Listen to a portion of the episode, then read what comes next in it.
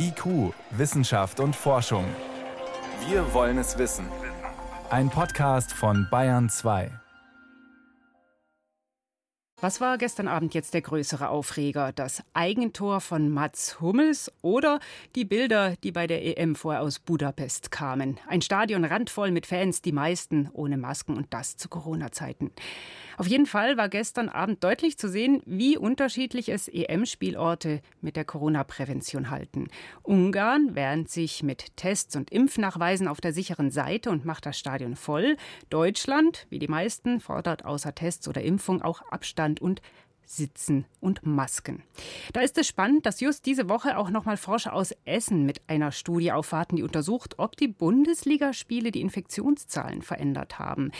Philipp Breidenbach vom Leibniz-Institut für Wirtschaftsforschung in Essen ist einer der Autoren. Vor der Sendung konnte ich ihn fragen, Sie haben ja verschiedene Spiele aus der ersten bis dritten Liga untersucht, in kleinen Stadien wie in großen mit rund 10.000 Fans. Haben die denn irgendwo das Infektionsgeschehen beeinflusst?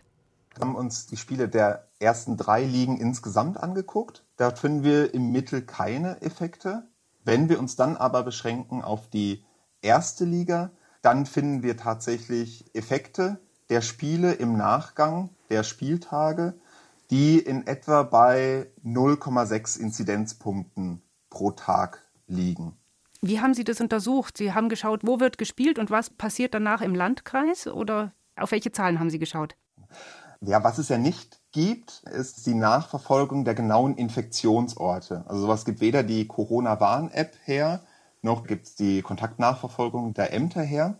Das heißt, wir können nicht sehen, welche Infektionen haben direkt im Stadion stattgefunden. Wir nutzen deshalb die allgemein üblichen Daten des RKIs, die uns die täglichen Infektionen auf Ebene der Landkreise darstellen und haben die zusammengebracht mit den Fußballspielen und schauen uns dann an, wie verhalten sich die Infektionszahlen nach dem Spielen gegenüber Infektionszahlen in vergleichbaren Kreisen, in denen eben keine Spiele stattgefunden haben. Und da konnten Sie eben feststellen, dass es durchaus zum Steigen der Zahlen beiträgt.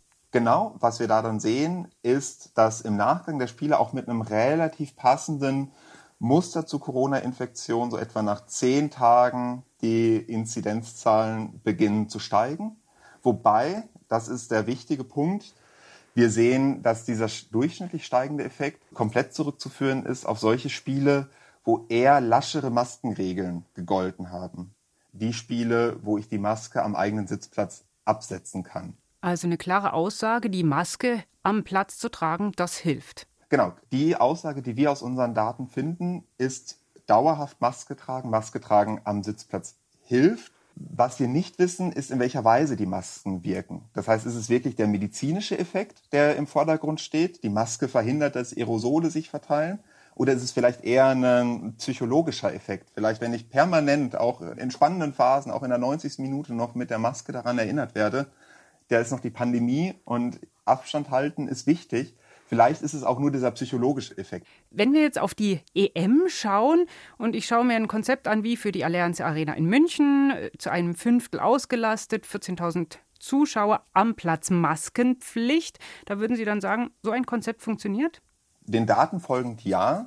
Und im Vergleich zu den Spielen, die wir untersuchen konnten, damals aus der Saison, äh, gilt mittlerweile auch die Testpflicht, die es damals einfach noch nicht gab. Wichtig ist aber bei der Betrachtung auch die Umsetzung der Maskenpflichten. Das heißt, es ist ein klares Plädoyer dafür, zum einen konsequente Maskenpflichten zu haben, zum anderen sie aber auch umzusetzen. Hm, gestern sah man auch ab und zu mal ein paar Gesichter ohne Maske, das ist richtig.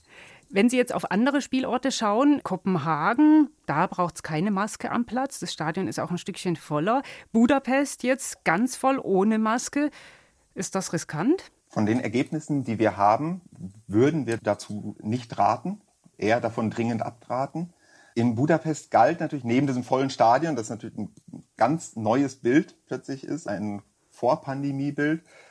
Das Konzept beruht ja dort darauf, dass nur Genesene und Geimpfte im Stadion sind. Was nochmal eine andere Situation ist als die, die wir uns damals mit den Daten anschauen konnten. Andererseits finde ich, ist es eine politische Frage der Gerechtigkeit. Also wenn ich per se nur Plätze vergebe an Leute, die entweder schon eine Infektion durchgemacht haben oder die schon eine Impfe bekommen haben, finde ich, kriege ich eher soziale Fragen der Gerechtigkeit, wenn ich dann auf Masken verzichte, aber dafür die Leute völlig unterschiedlich behandle, finde ich das kein glückliches Konzept. Aber das bedarf im Endeffekt natürlich einer politischen und weniger einer medizinischen, ökonomischen Einschätzung.